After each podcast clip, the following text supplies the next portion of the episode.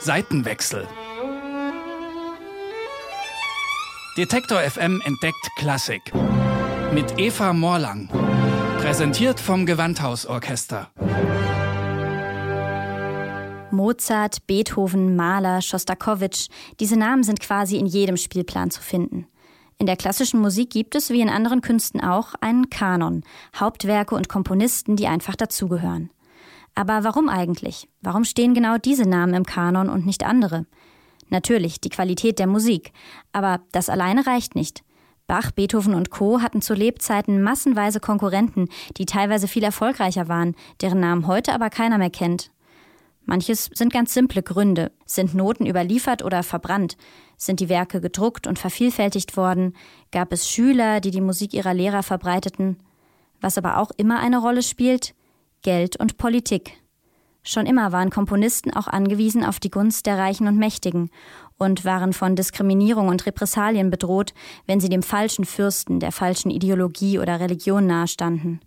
Die Nazis trieben das mit der entarteten Kunst auf die Spitze, aber auch in anderen Regimes blieb großartigen Künstlern und Musikern aus politischen und religiösen Gründen eine große Karriere verwehrt. So auch dem Komponisten Mieczysław Weinberg, ein Zeitgenosse und enger Freund Schostakowitschs in der Sowjetunion. Weinberg wird 1919 als Sohn einer jüdischen Familie in Warschau geboren. Sein Vater ist dort Komponist und Musiker an einem jüdischen Theater. Als Zwölfjähriger beginnt Weinberg ein Klavierstudium am Konservatorium.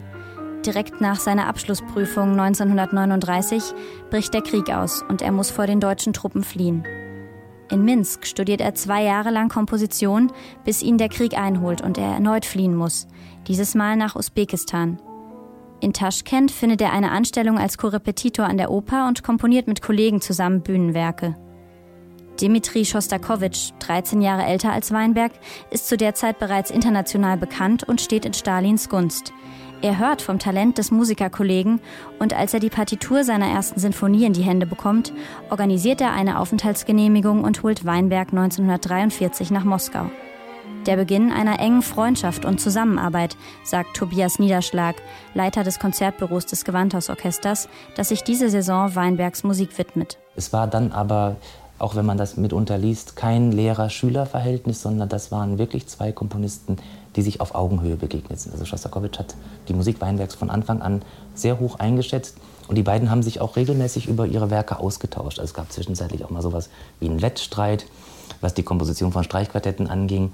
Und ähm, auch im Komponistenverband, wo ja regelmäßig auch neue Werke, vor allem große sinfonische Werke, präsentiert werden mussten, hat Schostakowitsch diese meistens gemeinsam mit Weinberg am Klavier vorgetragen. Also die beiden waren einfach mit dem gegenseitigen Schaffen sehr vertraut.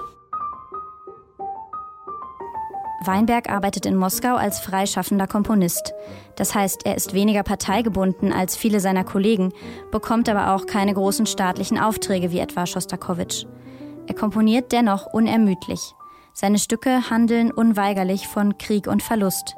Wie er selbst sagt, er hat es sich nicht so ausgesucht. 1948 wird Weinbergs Schwiegervater ermordet, Schlomo Michaels, ein wichtiger Theatermacher und Vorsitzender des jüdischen antifaschistischen Komitees. Weinberg selbst wird 1953 verhaftet, wohl weil seine Frau verwandt ist mit einem Hauptangeklagten in der angeblichen Ärzteverschwörung, die einer Gruppe vor allem jüdischer Mediziner angedichtet wird. Er kommt frei, als Stalin kurz darauf stirbt. Für regimetreue Kulturmacher ist es riskant, den Juden zu engagieren, sodass er immer wieder Probleme hat, an Aufträge zu kommen. Schostakowitsch unterstützt ihn zeitweise. Auch wenn ihm finanziell nicht der Durchbruch gelingt, ist Weinberg unter Musikerkollegen doch hoch geschätzt. Sofia Gubaidulina, eine der wichtigsten Komponistinnen der Gegenwart, lernt ihn als junge Studentin in Moskau kennen. Er war ein bisschen älter als ich und ich sah damals auf ihn, auf Weinberg, als etwas Hochgestellte, äh, fast Schostakowitsch, Weinberg, mein Lehrer Nikolai Picot. Es waren für mich Vorbilder und sehr äh, wichtige Persönlichkeiten. Einmal besucht Weinberg sie sogar, um ihre Kompositionen kennenzulernen. Für sie damals eine große Ehre. Ich war mit, mit sein, seiner Musik sehr fasziniert. Es ist sehr feine Substanz, immer fein, äh, niemals grob, nie, niemals vulgär äh, und äh, zugleich sehr tiefsinnig. Etwas Besonderes kommt aus dieser Klingen.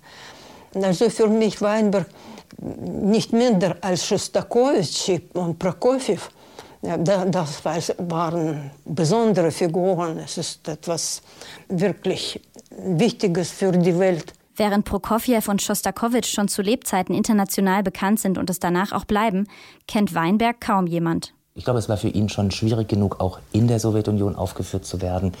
Und ja, in einem solchen Staat war es wahrscheinlich so gut wie ausgeschlossen, auch außerhalb der Sowjetunion Konzerte zu bekommen.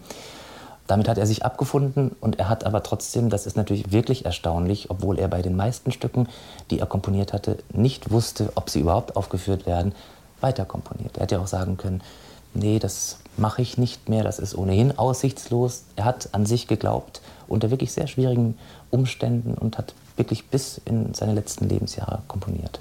Den Zerfall der Sowjetunion erlebt Weinberg noch mit. 1996 stirbt er in Moskau.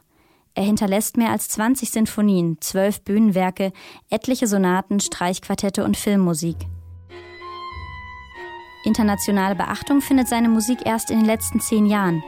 2010 wird seine Oper Die Passagierin in Bregenz erstmals szenisch aufgeführt. Eine Oper, die Auschwitz zum Thema hat. Seitdem wurden zahlreiche Werke von ihm eingespielt und es scheint, als würden alle Musiker, die sich einmal mit Weinberg beschäftigen, ihn von da an hochschätzen und seine Musik verbreiten wollen, so wie der Stargeiger Gidon Kremer. Wie kann es gelingen, einen zu Unrecht vergessenen Komponisten bekannt zu machen? Und wie wirkt seine Musik heute auf uns, die von jüdischer Tradition wie auch von den Schrecken des Holocaust geprägt ist? Antworten darauf sucht die nächste Folge des Seitenwechsels. Detektor FM entdeckt Klassik mit Eva Morlang. Präsentiert vom Gewandhausorchester.